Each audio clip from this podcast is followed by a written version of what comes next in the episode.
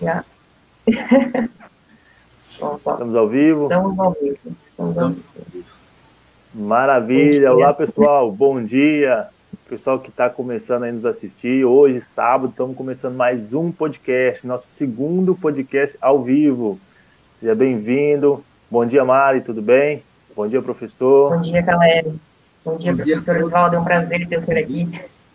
Muito obrigado pelo convite. Certo, Pessoal, hoje nosso, aqui.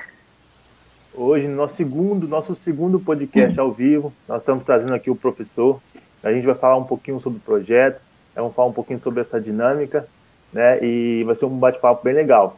E para você que está no YouTube, já fica à vontade para colocar o seu comentário. Né? Eu quero te pedir para dar aquela curtida, né? É, compartilhar esse nosso conteúdo para as pessoas virem e participar com a gente. Também quero te falar que nós estamos, estamos entrando ao vivo também no Instagram. Então, você que está aí no Instagram, que está nos acompanhando nessa live, estamos transmitindo aqui direto do YouTube. Corre para o YouTube, que a qualidade é um pouco melhor, mas se quiser continuar nos acompanhando, fique à vontade para nos assistir aí do Instagram. Né? Nós estamos com esse desafio aí de fazer podcast ao vivo. Né? Hoje estamos com o professor Oswaldo. Né? Professor, muito obrigado por aceitar o nosso convite, né, de vir falar um pouquinho com a gente. É, como eu comecei a comentar nos bastidores, né, antes da gente entrar aqui, é, a ideia do nosso canal, do nosso podcast, né, a gente, nós somos o primeiro podcast que começou a falar de HVAC e a gente ainda está no início e a nossa visão é a seguinte, pegar conteúdo, né, e tentar facilitar isso para as pessoas, né, pegar informação e tentar facilitar isso para as pessoas, desde um técnico né, um técnico da área de refrigeração, de ar-condicionado, climatização, até uma pessoa que se formou na faculdade, ou um profissional que já está é, aí nos projetos, já está elaborando. Então, a nossa, a nossa vontade, o nosso desejo é que esse aqui seja um meio de compartilhar informações. Né? E nesses podcasts que já gravamos, já fizemos, várias pessoas já vieram aqui dar sua contribuição e hoje temos aí a honra de receber o senhor. Né? Então, eu, mais uma vez, né, agradeço aí por essa oportunidade que eu está nos concedendo, né? Eu é que agradeço o convite, poder participar e a gente compartilhar a experiência. Eu acho que na vida o que é extremamente importante é a gente esteja sempre aberto a escutar os outros. E muitas vezes os outros podem trazer bons exemplos para que a gente possa fazer um bom trabalho. Sim, maravilha. É, então eu já fico contente, né, é, de estar nessa disposição. Bom, para a gente começar aqui o, o nosso bate-papo, né? É, a gente sempre começa assim de uma forma um pouco mais descontraída. Eu queria conhecer um pouquinho do senhor, né? Se eu puder contar um pouquinho da sua história, da sua trajetória, se apresentar também para o pessoal que está nos acompanhando. A Mari, ela foi nos conectar aí no, nas outras redes sociais, está nos bastidores, mas daqui a pouquinho ela retorna e a gente continua o papo junto. Mas enquanto isso, eu vou pedir o senhor para se apresentar para o pessoal é, para a gente já ir começando a nossa conversa. Tá bom. Bom, bom dia a todos, agradeço essa oportunidade novamente. Acho que para mim é muito importante que a gente possa sempre compartilhar a experiência que cada um tem e os exemplos de sucesso e insucesso. Eu costumo dar aula e muitas vezes na aula a gente diz o exemplo, mas não diz o exemplo do só que é bom e deu certo, ele dá o exemplo também que deu tudo errado e a gente tem depois que consertar. E o pessoal que assiste a aula comenta que eles acham muito mais legal o que deu errado. Esse é mais emocionante. De qualquer forma, eu nasci em 1950 aqui na cidade de São Paulo. Minha família toda ela está bons anos já no Brasil em termos de descendência, vamos dizer assim. Eu me formei engenheiro mecânico em 1973 e trabalhei em, na Ford, no meu início de profissão, que foi uma excelente escola. Excelente escola, que me ensinou como eu faço um relatório. Ah. Achei divertido porque tinham três relatórios. O primeiro relatório tinha só uma página. Você dizia qual era o teste, dizia qual era o procedimento que você usou e dizia qual era o resultado. Tudo numa página só. O segundo tinha duas páginas. capuchava um pouco mais naquilo Um pouquinho mais difícil. E o, terceiro, é, e o terceiro tinha o que se quisesse. Então aí você escrevia páginas e páginas, dependendo se o tal do teste era necessário ou não. Depois trabalhei numa empresa chamada Deca Metais Sanitários, está aí até hoje, é uma empresa de porte, e foi uma experiência de trabalhar com ligas não ferrosas, mas isso tudo aconteceu muito rápido. A Ford foi em 73, a Deca foi em 74, e em 75 eu fui é, trabalhar com ar-condicionado. E a partir daí passei a trabalhar com ar-condicionado. 77, além de trabalhar em fabricante, que não é um, é um fabricante que não existe mais, chamava-se Starco, é, passei também a dar aula na Poli, aula de ar-condicionado. E aí também foi uma outra bela experiência de que realmente se você não se prepara, você não consegue dar aula. Não dá, não adianta dizer que sabe, mas na hora de você transmitir a informação, você tem que estar muito bem preparado. E, e depois trabalhei em, principalmente na Star, com 16 anos, e depois trabalhei em outros dois fabricantes de certa forma internacionais. Assim, um era a Coldex Friga, que representava a Trade, e o outro era a própria York Internacional, na área de refrigeração. Legal. E em 2000 eu acabei saindo, do, decidi que depois de algumas rusgas com chefes, eu acabei decidindo trabalhar por conta própria. E aí fui trabalhar como consultor, tá à disposição das pessoas para fazer o trabalho que fosse de um engenheiro. Aliás, eu não sei se eu estou me adiantando muito, mas o engenheiro tem uma característica, ele tem o gênio de fazer coisas, de consertar coisas, de permitir que coisas funcionem. Então, essa eu acho que é a, a melhor expressão para o engenheiro. Não quer dizer que ele sabe mais que os outros, não é isso. Eu já tive vários casos em que o técnico que estava do meu lado me ensinou. Ele podia não saber por que aquilo acontecia, mas ele sabia que acontecia. Então tem uma série de historinhas em que eu falava, vou apertar o botão. E o cara disse, ah, eu se fosse o senhor não apertava. Se eu apertar o botão, a máquina vai quebrar, mas por que que quebra? Não, não sei por que quebra, eu não sei, mas eu vou apertar o botão. Bom, dito e feito, apertei o botão e estourou o compressor. Então, depois tem toda uma explicação de por quê. Eu tive seis horas guiando o carro para sair do sul da Bahia até Vitória, pegar as as gachetas, as juntas do cabeçote do compressor, trazer de volta, montar. E o cara ainda me dá uma espetada, dizendo, uh, veja, eu achei aqui a minha guarnição, tá vendo? Você deu seis horas porque você quis, mas eu achei a guarnição. Então, tem essa característica, muitas vezes, do técnico. O técnico sabe o que vai acontecer, ele tem muita experiência, mais experiência que o engenheiro, e ele muitas vezes sabe o que vai dar errado. Ele só não sabe explicar muito, às vezes porque ele sabe, às vezes ele explica, outras vezes nem tanto. Nesse caso, ele não fez por mal, ele simplesmente não sabia o que acontecia. E, na verdade, havia condensação do refrigerante no cabeçote do compressor, e quando o compressor ligava, ele estourava a guarnição, porque estava cheio de líquido. Então, são coisas que a gente vai aprendendo com o tempo. E trabalho como consultor desde 2000 na minha própria empresa, sou eu comigo mesmo, e a gente vai à luta. E quando precisa, eu pegava a ajuda do meu pai e da minha irmã para fazer os desenhos e os projetos todos. Meu pai é engenheiro arquiteto, minha irmã é arquiteta e eu sou engenheiro mecânico. Ah, o senhor, o senhor já vem de uma família já de, nesse segmento, né, da área da manutenção, da engenharia, né? Já. Professor, eu achei interessante o senhor falar essa questão do, do técnico. Muitas das vezes sabe mesmo mais do que engenheiro, porque ele está ali na lida, né? Do, do equipamento, tudo.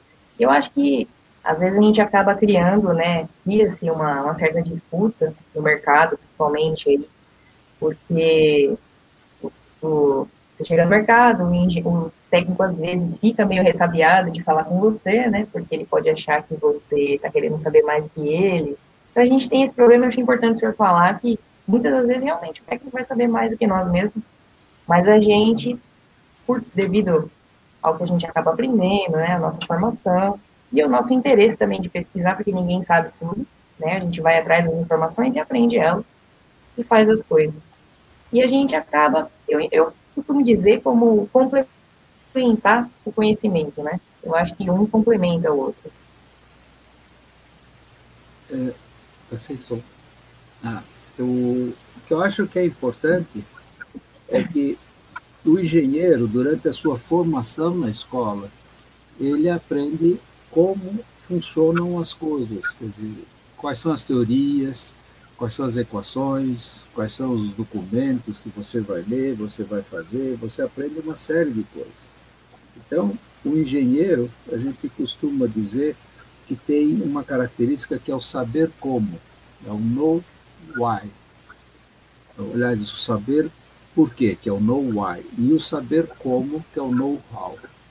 O know-how é mais ou menos o nível do técnico. Ele tem o know-how de fazer uma cadeira. Ele faz a cadeira maravilhosamente bem, perfeito. Aí você fala, eu quero uma cadeira de quatro, em vez das de quatro pernas, eu quero uma de três pernas. Aí, opa, Aí o senhor mexeu no meu projeto, aí a coisa está meio esquisita. Não sei se isso aí vai dar certo. Aí o técnico fica preocupado. O engenheiro vai dizer, pois não, eu vou ver, vou ver se ajusta o seu centro de gravidade, eu vou ver o apoio se está estável ou não, e vou lhe entregar a cadeira com três pernas.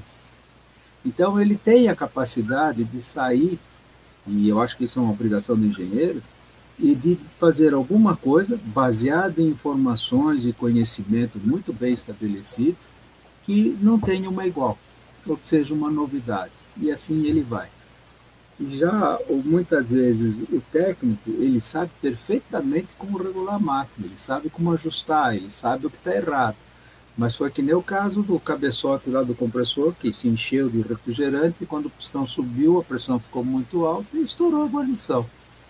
Mas ele disse, saber porque. Eu não sei porque acontece isso, não. Mas que acontece, acontece. Se eu apertar o botão, vai quebrar o compressor. E de que feito, quebrou o compressor. Então, isso é muito comum em termos de você trabalhar em campo. Você tem que ter uma situação bastante. Um, contato muito bom de sinergia entre os dois grupos, né, vão ser os técnicos e os engenheiros, para que um aproveitando do conhecimento do outro, no melhor sentido da palavra, eles consigam trabalhar melhor.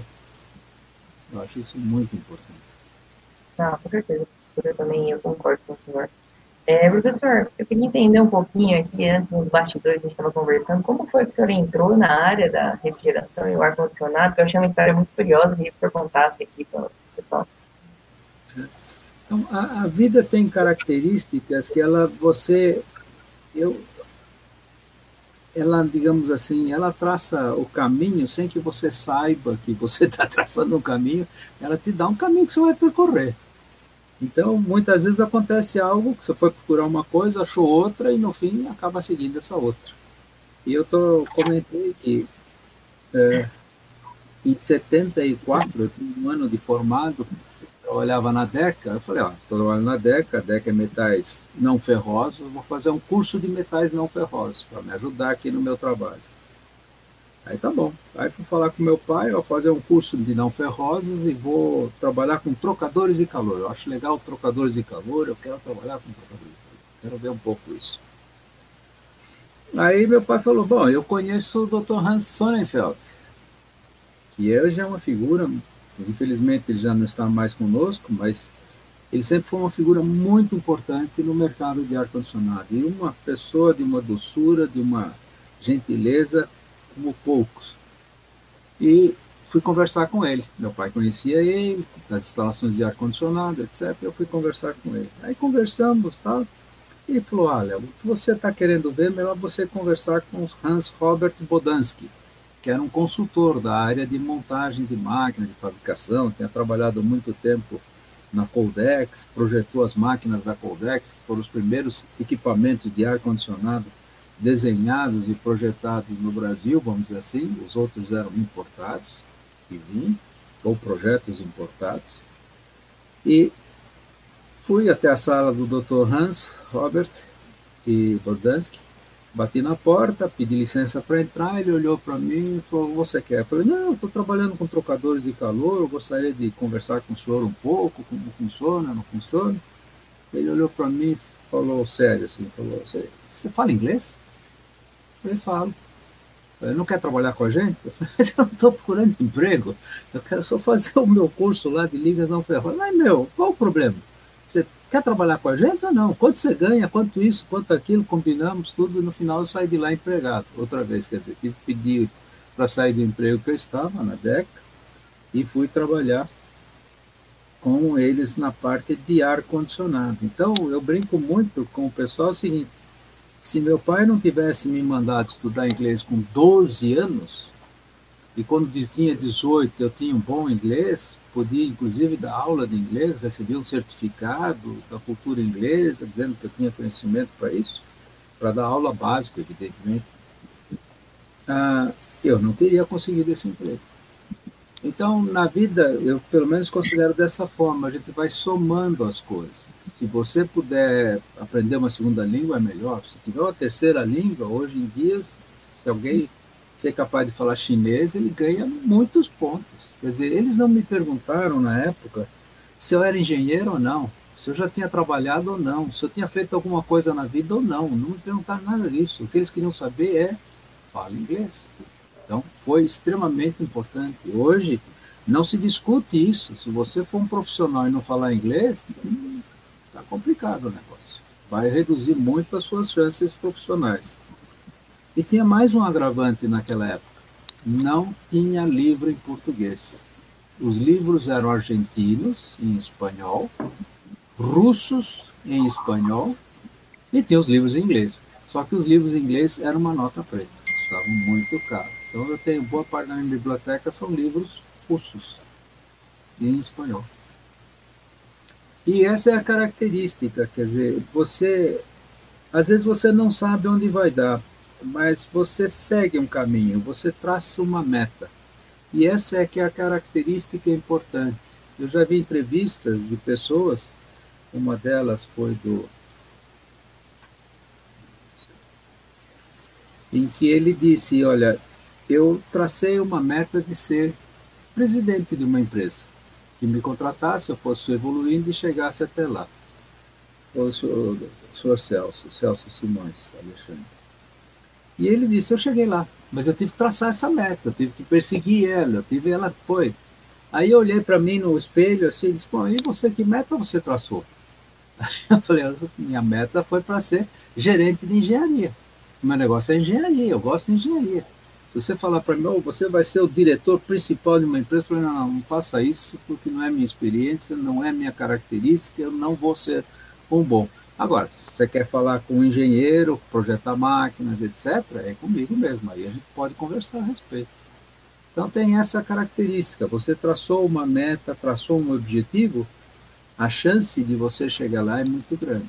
Mas é porque você traçou e lutou para isso. Ele não vai cair do céu, não. É, isso a gente, eu já comentei isso algumas vezes, isso que o senhor está falando é, é, muito verdade, né? O, o, fato da gente saber onde quer chegar. O engraçado é que nem sempre a gente vai exatamente onde a gente traçou, mas o, o importante é a caminhada, né? Igual, ah, eu quero estudar, eu quero simplesmente fazer um curso, e dali já apareceu um, um emprego que te levou a toda uma carreira, né, que meio que mudou. Mas o senhor chegou no seu objetivo, né, trabalhar com engenharia, com desenvolvimento Sim. e tudo. Mas por um caminho assim um pouco paralelo que talvez o senhor pensou, é, não tinha pensado antes, né? E acho que é importante a gente falar isso, né, para as pessoas que, que podem a, a, assistir a gente, que podem nos acompanhar, porque hoje em dia é, eu ouço muitas pessoas falar que mudou muitas coisas, né? E existem pessoas que não têm assim essa mentalidade, não têm essa consciência, que se formam na faculdade, que saem da escola ou até no crescimento, não conseguem traçar um plano, né? E onde você quer chegar? Ah, não sei. Eu quero viver bem, mas como? Não sei. Viver né? bem não é meta, viver bem é consequência de uma boa meta. é, então, não tem assim um, um, objetivo claro, né? E o fato da gente ter um objetivo claro que muda né, a situação que a gente está. É, poxa, é, eu quero ter um bom podcast, entrevistar várias pessoas. Beleza, esse é a minha meta. Né? Então, eu vou trabalhar para isso, eu vou buscar é, o passo a passo que eu preciso para fazer isso. Se eu vou conseguir ou não, eu vou saber depois que eu tentar, depois que eu começar a trabalhar. E falando assim de uma forma de vida, essa aí que tá a graça da vida, né? Que as coisas vão acontecendo, um dia as coisas dão muito certo, no outro dia as coisas não dão muito certo, mas aí serve de aprendizado e a gente continua e no final, quando chega no objetivo, toda essa história vivida ela vale muito a pena, né? Então, isso que é quando eu ouço né, as pessoas falarem isso, eu falo, poxa, isso é sensacional a gente ter essa mentalidade de planejar algo e de fazer e de trabalhar por esse algo, né? Eu, eu sugiro, se alguém puder assistir, eu assisti uma vez e gostei muito, inclusive cheguei a gravar né, em vídeo cassete. Eu sou também o cara dos equipamentos antigos. E chama-se Gigantes do Brasil. São pessoas que migraram para o Brasil e trabalharam. Então são nomes como Matarazzo, por exemplo. Ele é um dos gigantes do Brasil. E ele tem uma história em que ele conta, eu sei que não tem nada a ver comigo, mas é, é marcante a forma dele colocar, que é o seguinte: ele queria vender farinha de trigo. Para isso ele tinha que importar o trigo. Mas ele conseguia moer o trigo no Brasil, mas não conseguia importar o trigo, porque já tinha gente importando, não deixava ele entrar. Então ele queria fazer isso. E tinham dois exportadores de trigo. Um era os Estados Unidos e o outro era a Argentina. Então o pessoal comprava os dois se desse algum problema, e, e os americanos estavam brigando com os espanhóis, vamos dizer assim, discutindo, e houvesse algum problema com a farinha americana, aí tinha que trazer a farinha da Argentina, que era mais cara. E o nosso amigo Matarazzo disse: Eu vou trazer. Eu vou trazer, porque eu tenho que entrar nesse mercado, eu não posso ficar no meio do caminho recebendo o trigo de um, moendo, entregando para o outro vender e eu não estou perdendo a parte do leão nessa história toda. Eu estou sendo sacrificado nisso. Vou trazer. Quando ele trouxe a farinha, a farinha não, desculpa, o trigo para ser moído, Sim. tinha que sair do Porto de Santos, subir a Serra do Mar e vir até aqui em São Paulo. As indústrias Matarazzo eram aqui em São Paulo. E tudo bem. E o preço da farinha lá embaixo ele ia perder muito dinheiro se ele trouxesse a farinha e vendesse a farinha, processasse, etc. Ele ia perder dinheiro, não tinha jeito. Ele tentou vender a farinha para aquela turma que comprava. Não conseguiu. Os caras, evidentemente, não queriam competição, jogaram o preço lá embaixo. Ele disse: tá bom, traz a farinha e eu vou vender e vou perder o dinheiro. Paciência, a gente toma uma decisão, tem decisão que dá certo, tem decisão que está errado. O trem quebra na subida da Serra do Mar. Fica uma semana parado na subida da Serra do Mar. Quer dizer, é um evento que não previu. Entra em guerra os Estados Unidos contra a Espanha. Não tem mais a farinha dos Estados Unidos, aliás, o trigo. Mas tem o argentino que ele trouxe. Então ele pode, aí ele manda no preço, coloca o preço que ele quer, e ele consegue vender e dá certo. Aí a turma fala para ele, mas foi sorte? Eu falei, sorte não. Não tem sorte. Eu ia trazer a farinha e eu trouxe a farinha. O evento que aconteceu é coisa que eu não controlo. Foi a meu favor, podia ser contra também, ele podia ter dado Sim. tudo errado.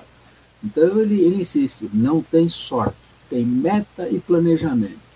Se você tem uma meta, tem um resultado que você quer e você sabe como você vai chegar lá, você chega. Pode não Bom. chegar com tudo aquilo que você quer, mas você chega. Se vocês puderem assistir, eles falam do Martinelli, que é o outro que construiu o primeiro prédio mais alto no Brasil, que ainda existe, está lá no centro da cidade. O outro era o Farquhar, nome meio esquisito, mas ele construiu as principais estradas de ferro, e ele foi responsável pela madeira marmoré, que foi feita no Brasil, mas ele construiu estrada pela América Latina inteira, estrada de ferro, trem e o outro era a família, meu Deus, é muito ligada a, Porto, eu não vou lembrar o nome agora, mas também. E, e todos eles, eles mostraram isso, das decisões que davam certo, as decisões que davam errado, e como é que a pessoa ia aprendendo a lição e ia com isso corrigindo. Eu tenho um outro exemplo para mim que não é uma coisa que eu procurei, eu tentei fazer, mas aconteceu. Eu li uma vez um artigo na revista da ASHRAE, eu sou membro da ASHRAE, né, que é uma Sociedade Americana de Ar-Condicionado, e lá tinha as primeiras obras que foram feitas no mundo inteiro de ar-condicionado. E tinha um nome no Brasil. O Brasil tinha uma das primeiras obras, o Teatro Municipal do Rio de Janeiro, construído no final do século XIX, no início do século XX.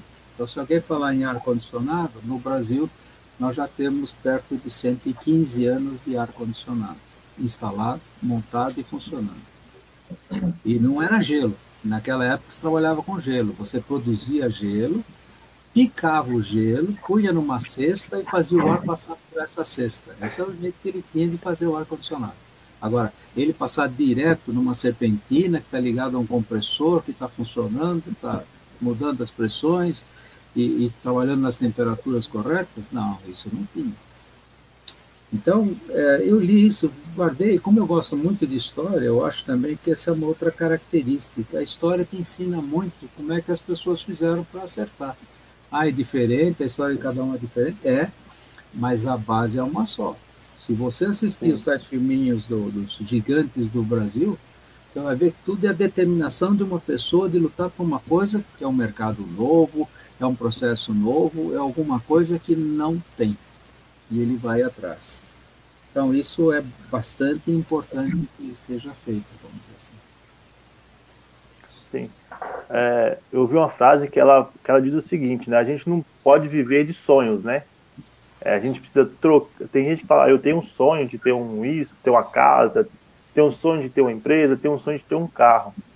Mas é, é, quando a gente tem um sonho, dificilmente a gente alcança. Então, qual que é o certo?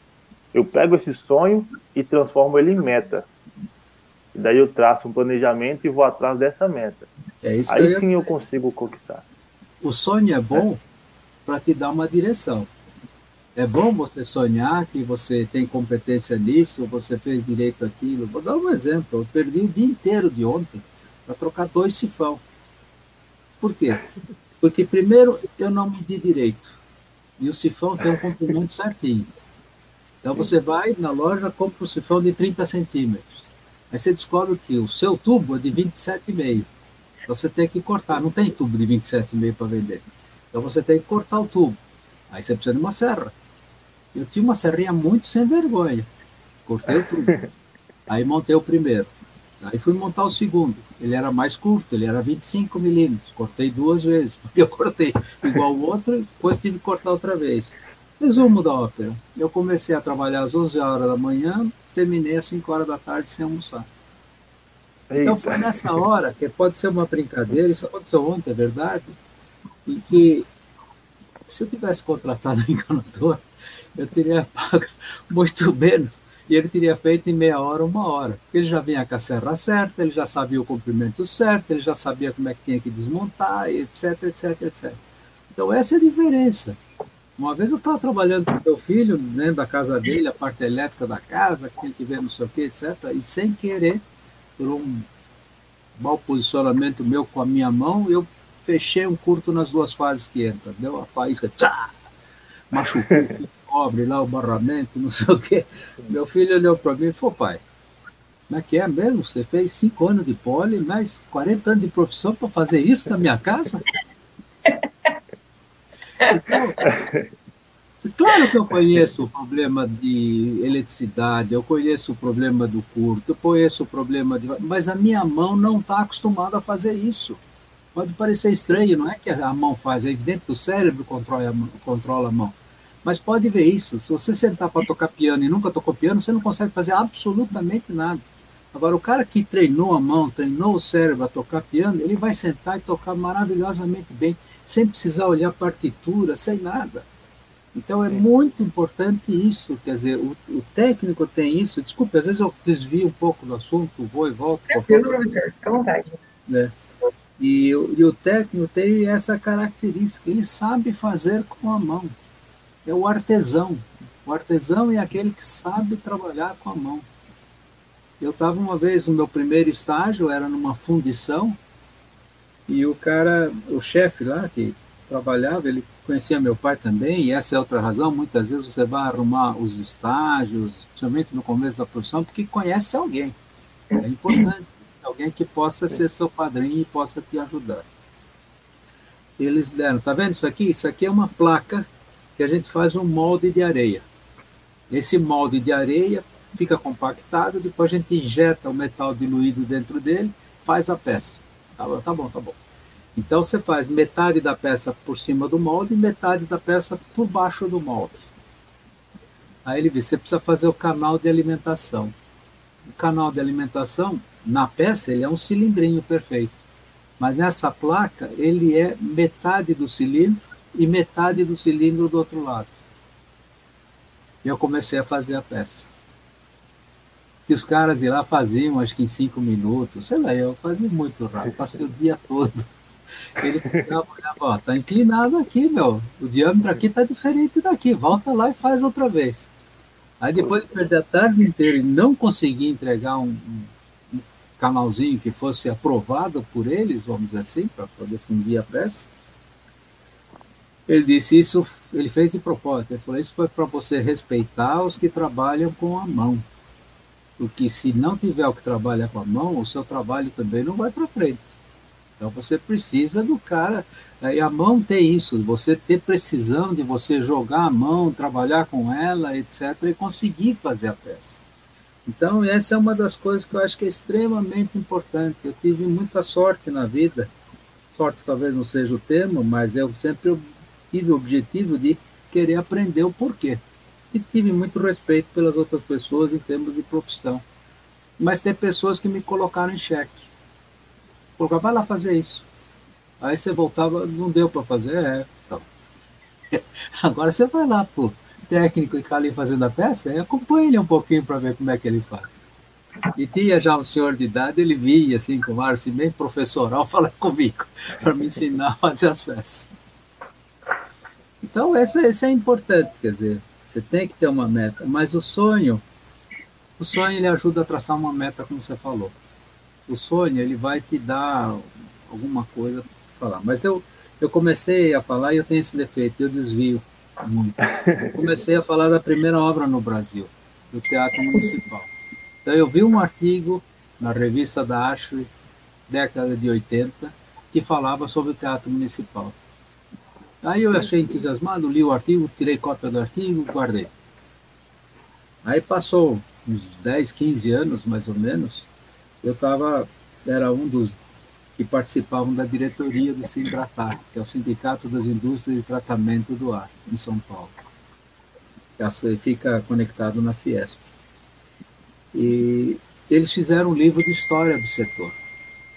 Então foi muito importante, porque eles falaram a história de todas as pessoas que vieram ao longo do século XX construindo esse mundo que a gente tem do ar-condicionado e da refrigeração.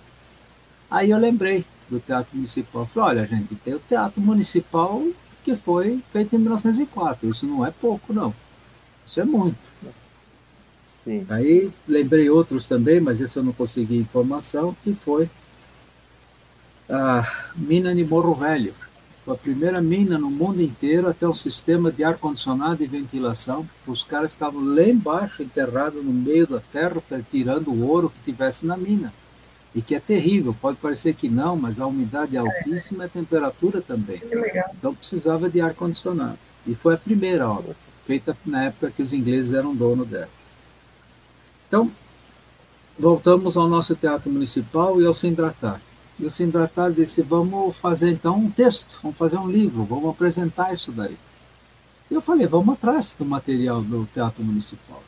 Aí a, escritora, que era Cristiane, foi atrás disso, viajou para o Rio de Janeiro, foi nos museus que tinha e no fim encontrou que no Museu da República, que é lá no Rio de Janeiro, no arquivos da família Pereira Passos, que era a família que foi prefeita, governador, seja lá como for, na virada do século XIX século XX, e estava lá, todo o material, o projeto inteirinho, uau, uau. o memorial descritivo, todas as coisas estavam lá. Então, ela acabou escrevendo um artigo que eu ajudei a escrever, etc., e esse artigo acabou aparecendo na revista. Então, até aí eu estava mais do que satisfeito. Puxa, falei da primeira obra no Brasil, isso para mim é muito importante. E expliquei e mostrei que essa obra não tinha nada de diferente dos memoriais descritivos e dos projetos de hoje em dia.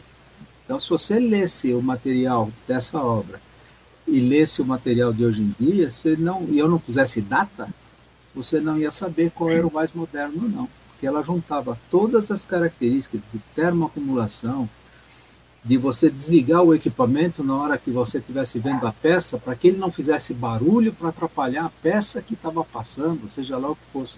Então, ah, precisava de qualidade do ar, vai pegar a qualidade do ar lá a 100 metros de distância da entrada principal do teatro. Mas por que 100 metros? Cavalo. Naquela época o pessoal ia de charrete, ia de carro. De, de, então tinha o cavalo, e o cavalo faz cocô na hora, não tem jeito, vai ficar o cheiro. Então como é que você vai pegar o ar externo ali?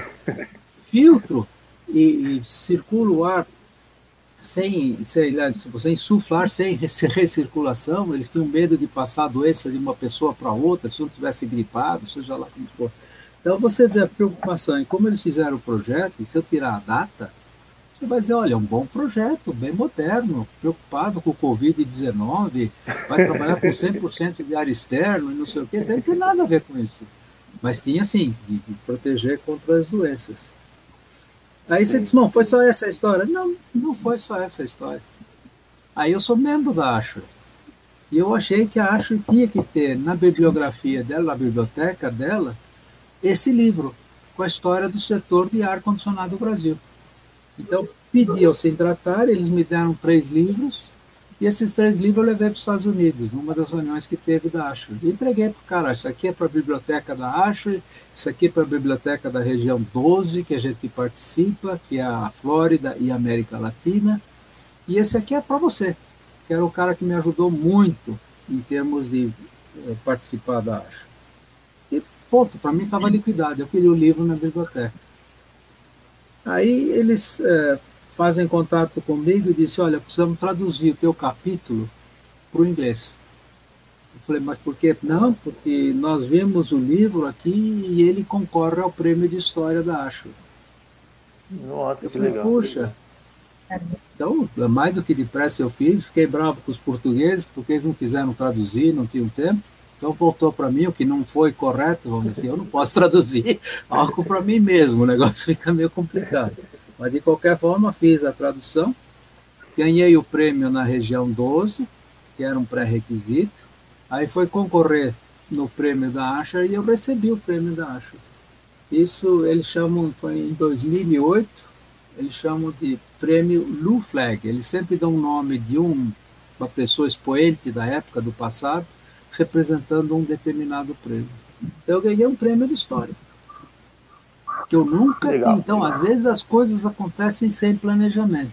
Mas se eu não tivesse levado o livro para fazer uma doação, vamos dizer assim, para a biblioteca, ninguém ficaria sabendo, não ia acontecer bolhufas. Então, é importante isso. Faça as coisas, faça de forma correta. Não estou dizendo que eu fiz para receber prêmio. Não fiz, não fiz mesmo. Mas recebi, porque fiz. É importante a gente. É Desculpa, pode concluir. É, não, é muito importante. E aí, quando foi fez, ser feito 100 anos da instalação, eu falei com o pessoal do Rio de Janeiro, tem o pessoal da Acho no Rio de Janeiro, né? Que nem eu era um membro da Acho também tinha. E tinha o cara de história também, mas eu, eles não foram atrás. Mas eu queria fazer algum evento, alguma coisa, dizendo 100 anos de ar-condicionado no Brasil, que era o Teatro Municipal. É, é importante. Eu ia falar que a, a importância da gente estar em, em movimento, né? É, não ficar esperando. Poxa, que história fantástica. É, a, a, Cristiane, eu ia comentar que a Cristiane ela já teve aqui no nosso podcast, ela já gravou com a gente. Ah, é, não, não deu esses detalhes do livro, né? Essa história aí. É, é, mas ela contou sim um pouco da construção do livro e também um pouco da história dela, foi muito bacana. E, e, essa, essa, essa coisa a gente está em movimento, né? Poxa, eu não preciso esperar é, que as coisas aconteçam. Eu posso tentar fazer algo diferente. Né? Essa atitude de, ah, eu vou pegar e vou levar lá. Eu acho que acho e merece, ou precisa ter um livro nosso, a história do Brasil. E, poxa, é. que história bacana, né? é, o primeiro ar-condicionado, como funciona, como foi projetado, é, essa disponibilidade né, de estar em movimento e, e de falar, vou fazer isso, trouxe um resultado grandioso para o senhor. Né? E se a gente aplica isso no nosso dia a dia, é, com certeza, olha aí o livro aí. Esse é o livro. Que legal, e bonito, hein? Aí é, tem bastante história. Não, a, a, foto do teatro é muito bonita. E se você olhar, você não vê um carro, você só vê carroça. Charrete, carroça, Sim. coisa parecida.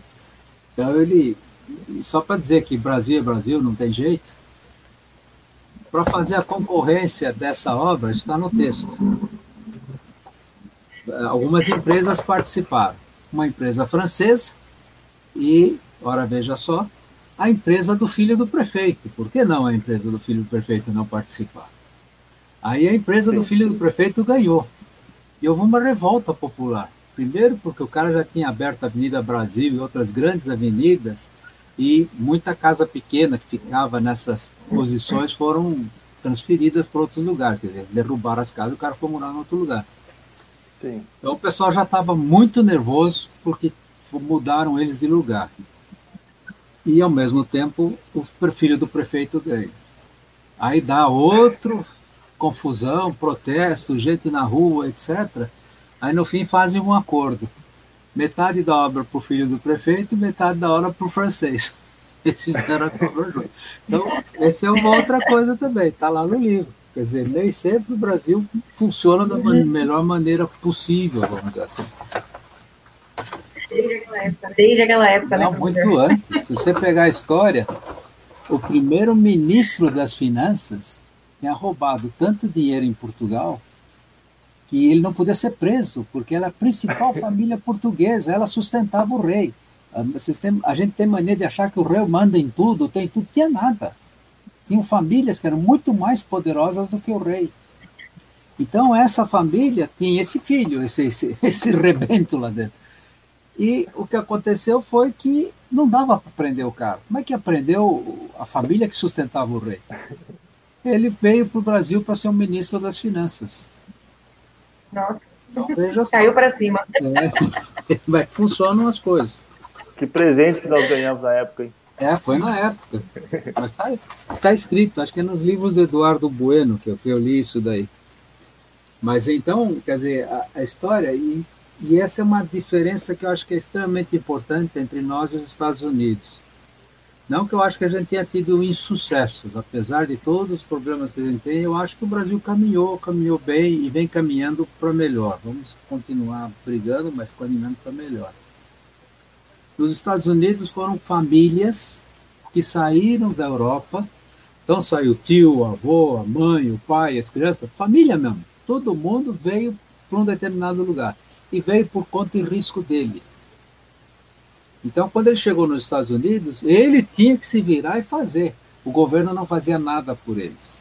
Então, eles aprenderam a se virar sozinho e dizer para o governo o que eles querem. Se você olhar o inglês, governo é com letra minúscula. O eu é com letra maiúscula. Para nós é diferente. Você tem que escrever governo com letra maiúscula. Ele é importante. Eu, você escreve com letra minúscula. Você não é tão importante. Então, quer dizer, eu acho isso um troço. Mas por quê? Porque eles foram por conta e risco. Os portugueses que vieram para cá, eles vieram fazer negócios, eles vieram explorar isso, isso e aquilo e tal, e depois ele voltava para Portugal. Ele não tinha nenhum interesse aqui, a não ser ficar rico. Tanto que eu sei que não é isso que vocês querem me entrevistar, mas por que, que a gente usa a palavra brasileiro? O que quer dizer eiro no final da frase? É, a gente pegava o, o Brasil daqui e vendia lá é. fora. o brasileiro é Exatamente. é profissão, né? Exatamente. O eiro é profissão. Pedreiro, carpinteiro, engenheiro, faz a lista. Tem, tá bom, tem advogado que não termina com eiro, mas, mas é uma profissão. Na língua portuguesa é uma profissão. Se você falasse o termo correto, seria brasiliano. Pode ver as outras línguas, eles falam tudo como brasiliano. Brasiliano em francês, Brazilian em inglês e assim por diante. E brasiliano eles falam também. Não muito na América do Sul, eles acabaram absorvendo o brasileiro também. Então essa é outra característica que é muito importante. Eles tomavam as decisões do que faziam. Quem vinha para cá vinha com autorização do rei. Então o rei autorizava ali, o rei dava as terras. Ele dependia do tabelião para registrar a terra dele, para dizer que a terra era dele, senão algum outro poderia pegar a terra dele. Então o, o brasileiro dependia do governo. O americano, pode ver, ele, ele fala, eu, povo, mando no Sim. governo. Não é o governo que manda em mim, é diferente. Então, às vezes, a gente se surpreende que eles vivem melhor que a gente e estão, às vezes, quebrando o pau lá também para protestar sobre as coisas que tem. Mas isso é também curiosidade. Vamos lá.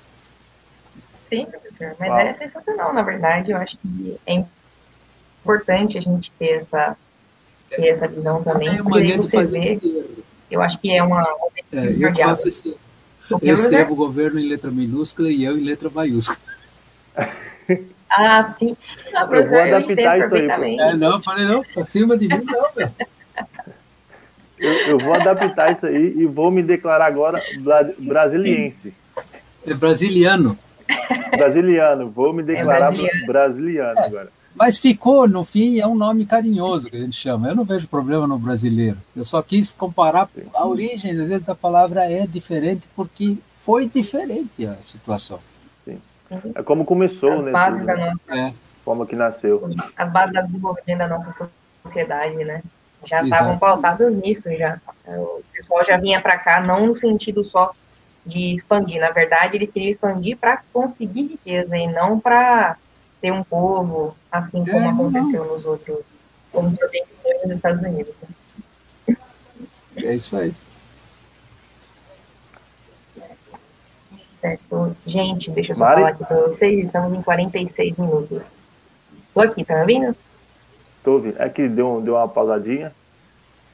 Bom, já, já, a gente já vai partir para o final, ah, tá. já está dando 40 minutos de podcast. Não, 46 minutos. Ah, bom, vocês é que sabem, eu estou à disposição.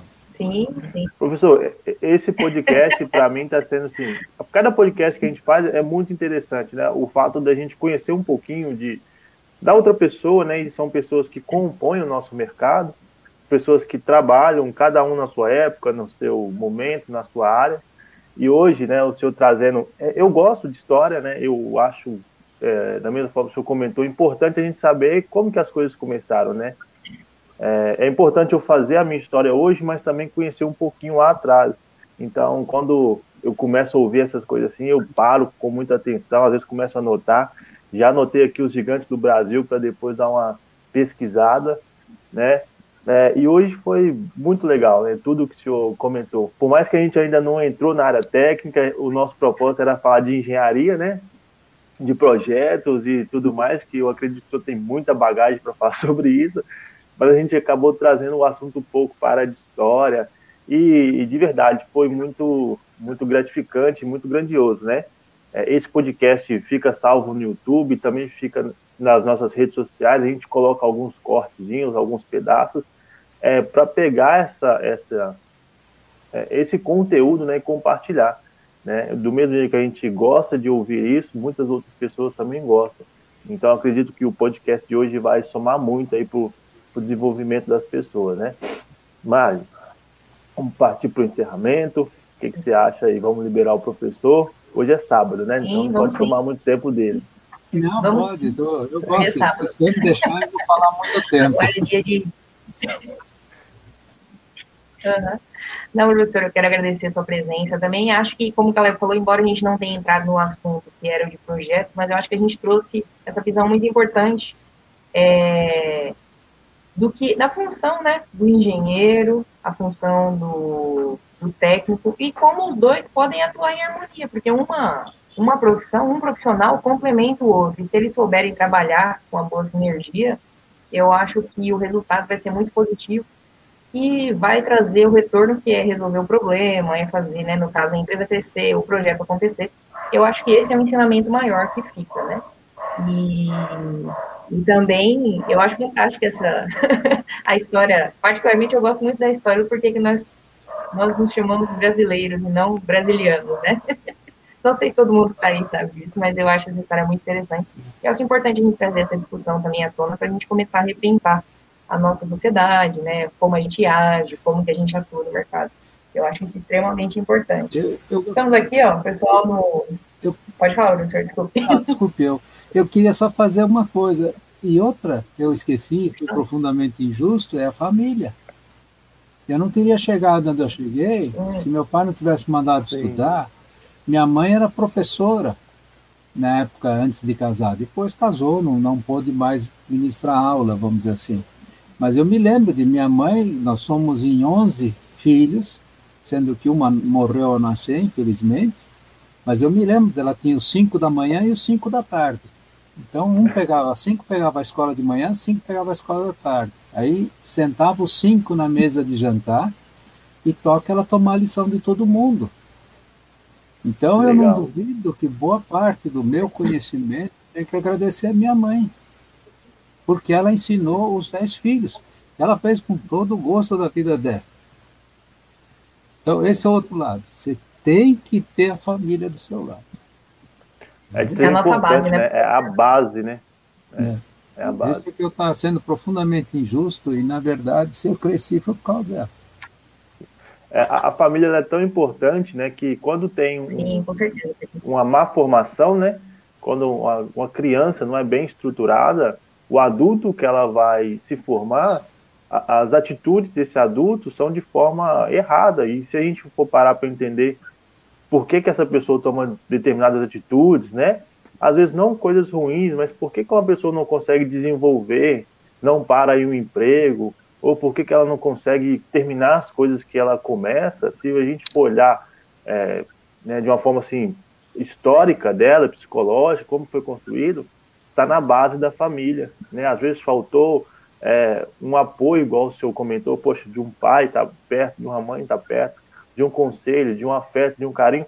E todas essas coisas, né, no decorrer do crescimento da criança, do adolescente, vai formar uma pessoa assim, é, o resultado da pessoa, né? Então, se ela é bem sucedida, a base está na família.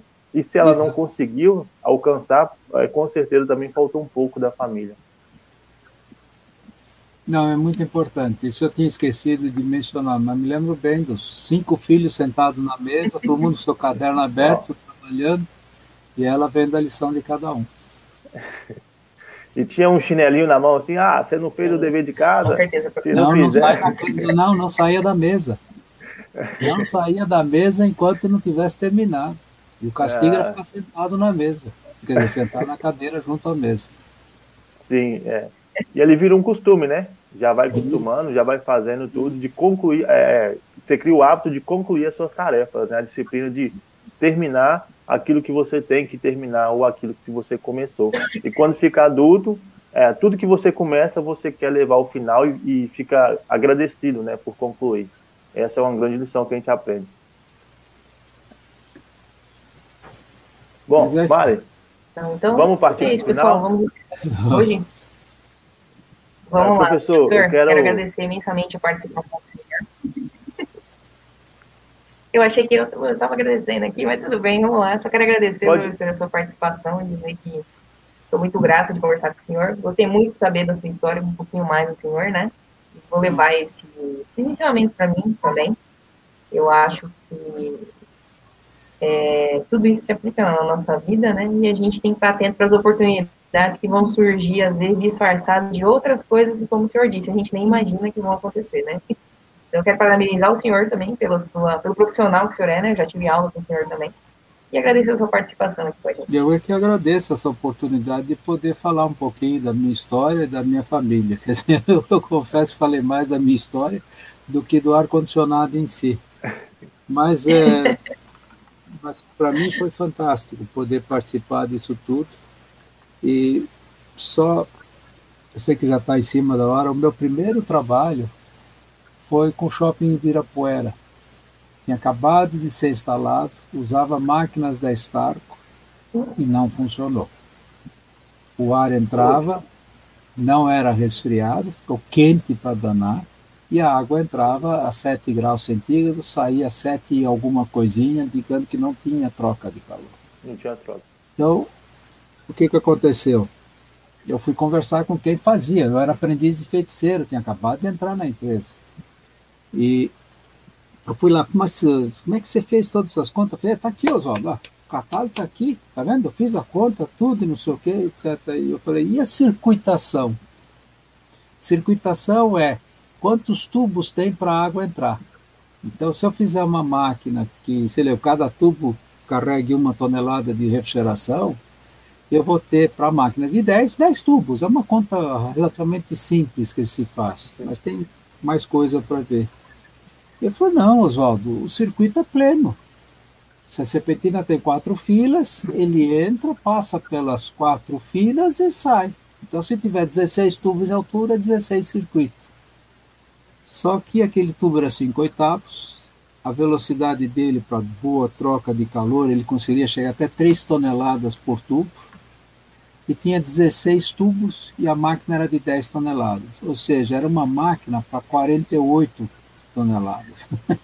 o circuito, não, em termos de velocidade de água, mas botaram numa máquina de 10. A água ficou com uma velocidade muito baixa. Quando ela está em velocidade baixa, ela entra em fluxo laminar. É com ela caminha como se fossem camadas, uma em cima da outra. Se eu tenho uma boa velocidade, ela está em turbulenta, ela está toda se mexendo, misturando, etc. E tudo que a gente fez foi arrancar os coletores, pegar os 16 circuitos, reduzir para 4 e remontar a mesmíssima serpentina, a não ser pela alteração dos circuitos. E com isso o shopping passou a funcionar direitinho. Então aí um é um caso típico de engenharia, porque é um caso que você tem que analisar e dizer, puxa, eu sei que para troca de calor eu preciso de regime turbulento. Qual é o regime da água está passando? Tem umas contas que a gente faz e chega nesse valor. Laminar. Hum, então não vai dar. A água vai passar e não vai trocar calor. Então tem que voltar para o turbulento. O que é o turbulento? Tem que reduzir o número de circuitos, tem que aumentar a velocidade. Então, isso é importante. Quer dizer, tem horas que a engenharia fala mais alto. Quer dizer, você tem que ter algum conceito na cabeça para poder visualizar o reparo. Isso é um artigo Uau. que eu fiz na revista, está já publicado, toda uma análise. Mas é, é, muito importante. Aí, por exemplo, é muito difícil para um técnico resolver. Talvez ele não tenha a noção de fluxo turbulento, laminar, os coeficientes de transmissão de calor e não sei o quê, mas isso é uma obrigação do engenheiro saber. É os fundamentos, né, de como que na base lá dentro, como que os componentes se comportam, né? Aí já é um papo de engenharia. É exatamente. Professor, muito obrigado por ter vindo falar com a gente. Né? Pessoal, vocês que estão nos assistindo aí no YouTube, vocês que acompanharam pelo Instagram, muito obrigado por ter nos acompanhado. Espero que vocês tenham gostado desse bate-papo. É, Para a gente aqui, a gente ficou muito contente.